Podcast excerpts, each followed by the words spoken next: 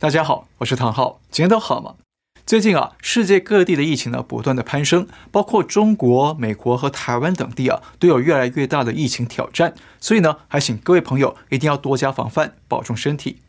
首先，我们再提醒大家，就是我们上周在直播节目里讲的重要公告。那接下来呢，我会到海外出差，以及有些个人事务要处理，所以可能会有一段时间，我们频道会暂停更新。那还请大家见谅。那因为到海外地区啊，需要隔离不少的时间。那各地旅馆的条件呢，网络啊，也都不一定稳定。所以呢，我们节目会暂停一阵子，预计最晚最晚啊，在三月会恢复播出。但是呢，我也会尽量找条件或者想些办法来制作节目，希望能够尽快的跟大家继续见面。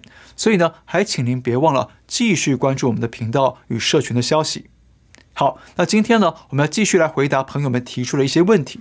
不过啊，因为我们不确定提问的朋友是不是中国境内的，所以呢，我们就还是尽量用匿名的方式来保护提问者的安全。第一个问题，能不能说说这次台湾立委补选与立委罢免投票的结果呢？其实啊，这次台湾的立委补选跟罢免投票呢，比较纯粹属于台湾的政党政治事务，跟中共的关系没有那么大，所以呢，我们就不做太多的评论。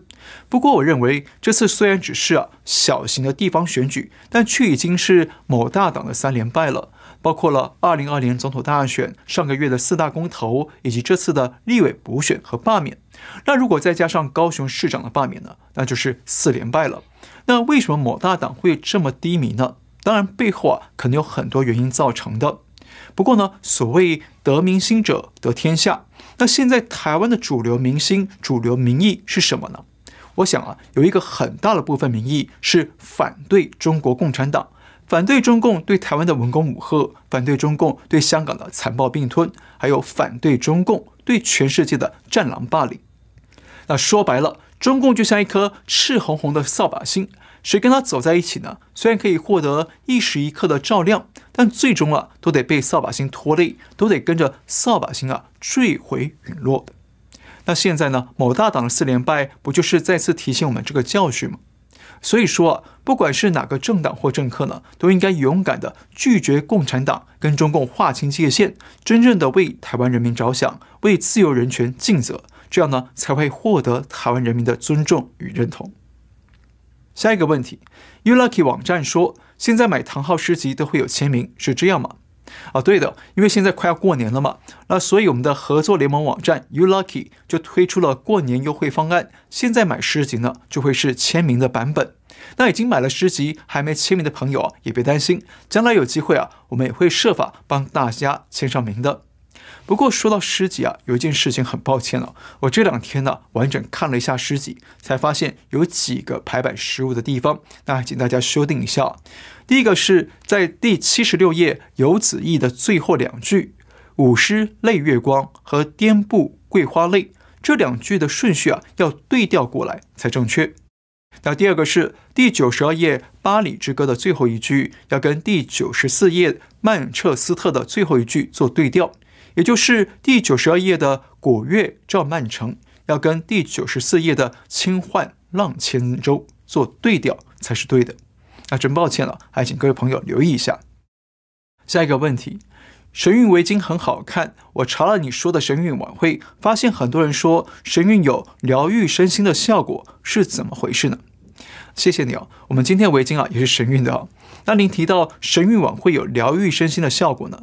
那据我了解啊，确实很多人这样讲过，说啊他们在看神韵的过程中感受到有强大的能量，觉得身心灵很舒畅，像被治愈了一样。那这是什么原理呢？其实啊，这跟现代科学认识到的音乐治疗或艺术治疗很像。通过优美的音乐、舞蹈与艺术作品呢，可以带来美好的视听频率，来跟人体产生共振，让人觉得舒服，逐渐的改善人的身心，也带动身体上与心灵上的健康好转起来。那简单说，美好的传统艺术呢，可以让欣赏的人也跟着身心受益。举个例子，就像现在人类已经发现了。西方的传统古典乐对人体是有好处的，不但可以改善人体各种不舒服的症状，还可以帮助大脑集中注意力，改善记忆力，从而让考试啊多拿几分。那这种古典音乐对人体的正面疗效呢，被称为莫扎特效应。所以说啊，音乐治疗或者艺术治疗呢，其实啊，我们已经不陌生了。那至于说神韵演出呢，美国有一位做音乐治疗的医生啊，看完神韵之后说，神韵的音乐非常清亮，听了之后会身心舒畅，有很明显的治疗作用。他说啊，这个道理跟两千多年前的《黄帝内经》说的五音疗疾的理论呢，相当接近。那我不是医学专家，说不出太深奥的道理。但是呢，我倒是有个类似的亲身经历，真人真事啊。我忘了是哪一年，我去看神韵，但是那一天呢，我身体非常不舒服，像很像重感冒一样，全身发冷、头晕、酸痛无力，连走路啊、说话都觉得很费劲儿，所以呢，印象很深刻。但我还是挺着进场去看演出，因为神韵难得来一次嘛。结果大幕一打开，我就觉得好像有一股很强大的、很温暖的力量从舞台上散发出来，打在我身上。那可以很明显的感受到那种力量或者能量，就觉得很舒服，然后就渐渐的精神开始好转起来。就这样啊，看完一场演出。演出结束之后，我发现自己变得轻松很多，那头晕啊、酸痛啊、无力等等的都没了，整个人就变得正常了。当时啊，我也觉得挺神奇的，但后来才知道，原来很多人都有类似的体验，也就是神韵是有疗愈效果的。所以啊，这也是后来为什么我喜欢看神韵的原因之一。下一个问题，苏慧君问说，能不能预测一下今年的全球财经趋势？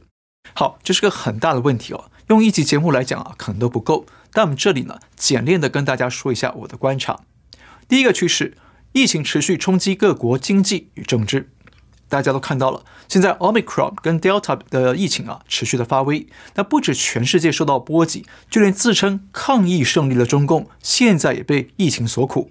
包括西安、天津都已经采取不同程度的封城手段。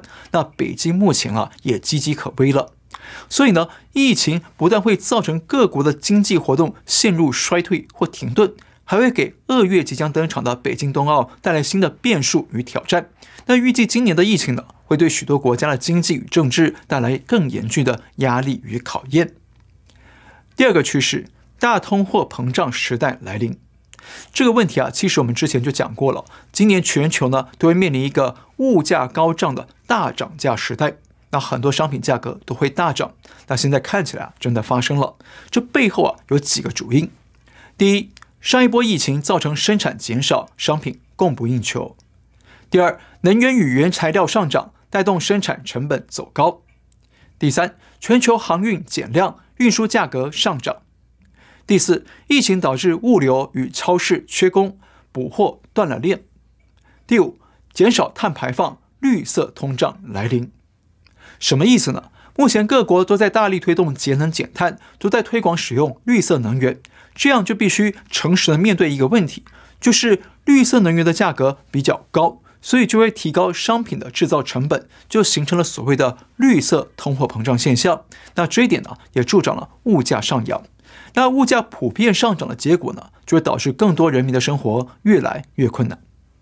第三个趋势，经济停滞，物价飙涨。慎防停滞性通胀，疫情造成了商品供不应求，物价上涨，而劳动人员呢，也因为疫情啊而减少了，这样就可能促使企业不得不提高工资，增加诱因来争取员工，而员工也会因为物价上涨了而要求更高的工资，这样呢就可能导致一个高风险的恶性循环，就是物价涨，工资跟着涨，接着物价再跟着工资涨。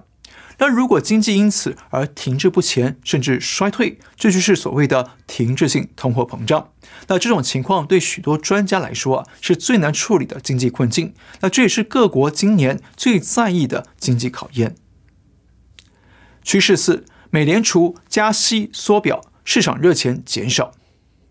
美国的央行，也就是美联储，已经准备在今年宣布加息，以及呢准备缩减美联储的资产负债表。那用白话说呢，就是美联储要减少对市场的钞票供应了，那跟银行贷款的利息啊要提高了，这样呢就是会导致流入全球市场热钱逐步的减少。那只要热钱减少呢，借钱的成本就提高了，那么国际投资者对股市还有房市的炒作投资啊，就会跟着下滑回档。所以接下来应该可以看到各国的股价和房价渐渐的向下修正，而美元的汇率呢，也会在美联储加息之后呢，逐步的回升。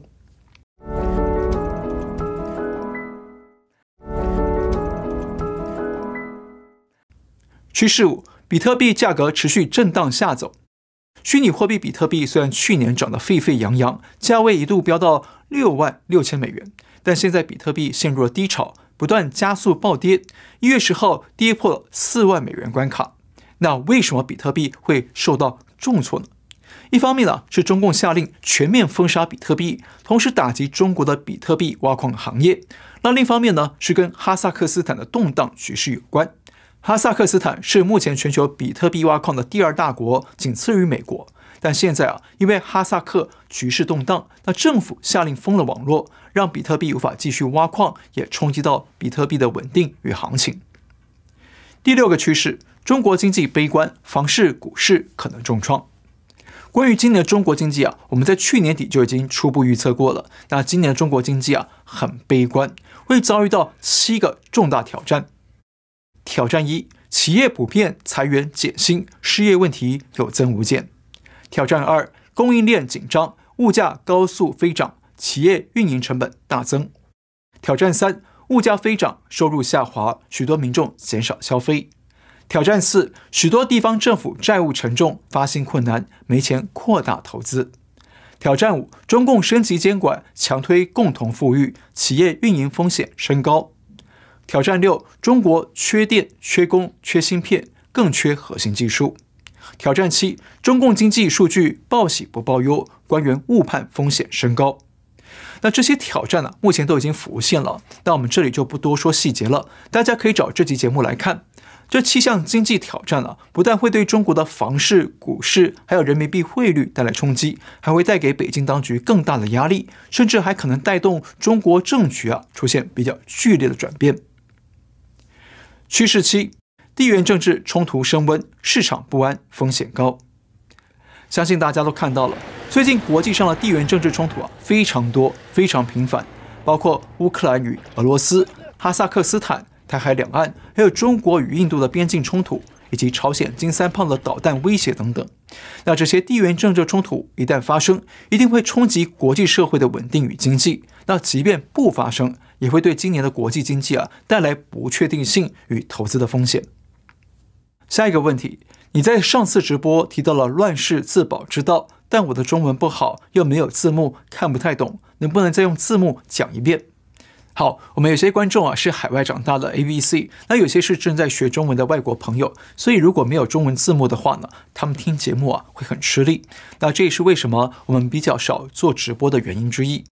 上次直播呢，我确实提到了在乱世当中如何自保的建议。那这里呢，我再简单的跟大家说一次。啊，这次啊有字幕。我给大家建议呢分成上中下策。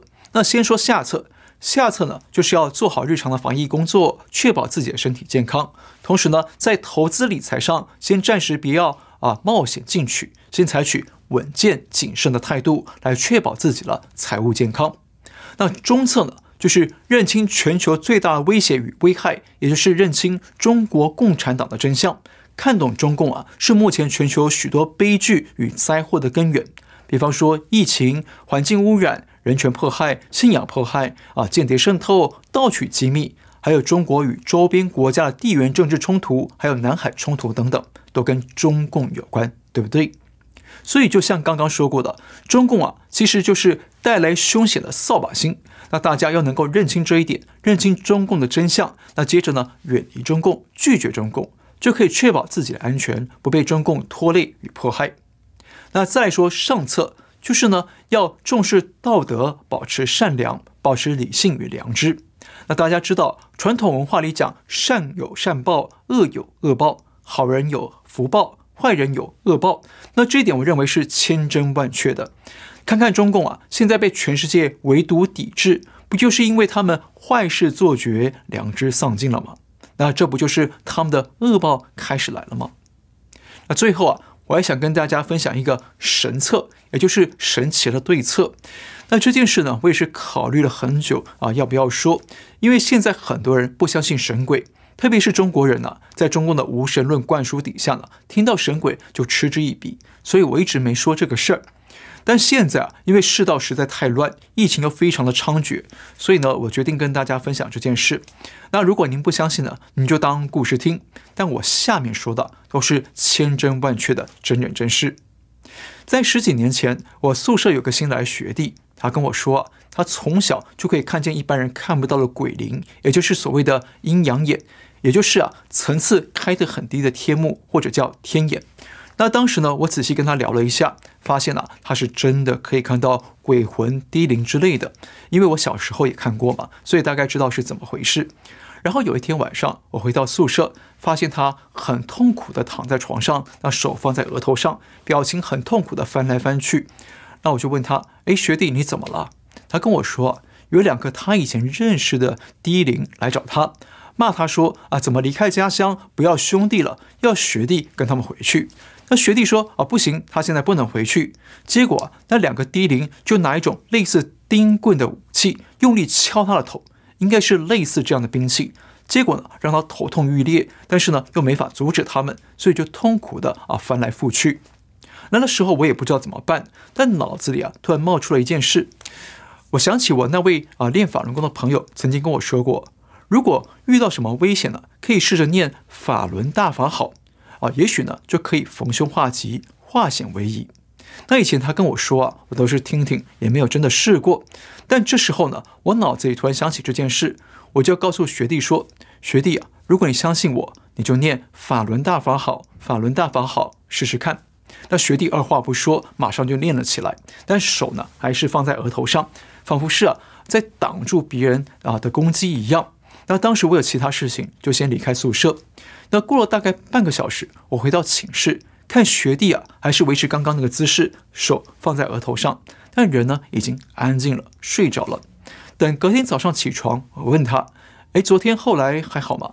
他就说，他一直念法轮大法好，法轮大法好，那不知不觉就睡着了。睡着之后呢，他在梦中看见那两个拿着钉棍打他的兄弟啊。不知道为什么，只能站在一个很远的地方，远远的无法靠近他，好像被什么罩挡住一样，没法靠近。然后呢，那两个兄弟用很哀怨的语气跟他抱怨：“有必要这样吗？有必要这样吗？”那当时我听了，立马觉得不可思议。原来我朋友说的“法轮大法好”这件事是真的，真的帮我学弟化险为夷了。那这件事啊，有些人可能听了不相信啊，啊，没关系，你就当故事听。但我说的句句是真话，真人真事。那我们也不是要帮谁做宣传了，而是单纯的想跟大家分享一个在乱世中也许可以自保的超自然方法，那提供您参考。下一个问题，T.S. 宋说，唐浩最喜欢的唐朝诗人是哪一位，以及啊其诗作？啊，好问题哦。我最喜欢的唐朝诗人啊，就是诗仙李白。那我喜欢他的诗作太多了，其中非常喜欢的一首就是《庐山谣寄卢氏玉虚舟》。那这首诗很长哦，我们读其中一部分给大家听：登高壮观天地间，大江茫茫去不还。黄云万里动风色，白波九道流雪山。号谓庐山谣，兴因庐山发。闲窥石镜清我心，谢公行处苍苔没。早服还丹无事情，琴心三叠道初成。遥见仙人彩云里，手把芙蓉朝玉京。仙妻汉漫酒垓上，愿接卢敖游太清。为什么特别喜欢这首诗呢？除了可以看出李白用雄壮瑰丽的文笔描写庐山的壮阔美景之外，更重要的是，这首诗可以看到一个有趣的秘密，就是李白啊，其实是个修道有成的修炼人。很多后人都把这首诗啊解读成是李白用丰富浪漫的想象力来抒发自己因为官场失意，从而想要避世求仙。但在我看来，其实不是的，这其实透露了李白自己已经修道有成了，所以才能够写出这么高境界的诗。如果把李白的其他诗词拿来做比对，比方说这首《十五游神仙》，其实就透露了李白从十五岁时就开始游历神仙界了，也就透露出啊，他很早就已经开始修道了。不过我们就点到为止哦，不多说了，不然呢可能会有人不理解。好，那今天就先聊到这里了。那接下来呢，我们节目会暂停一段时间，但是呢，还请您继续关注我们，我们很快就会回来，再跟大家一起畅聊时局，透视真相。感谢您收看，我们下次再会。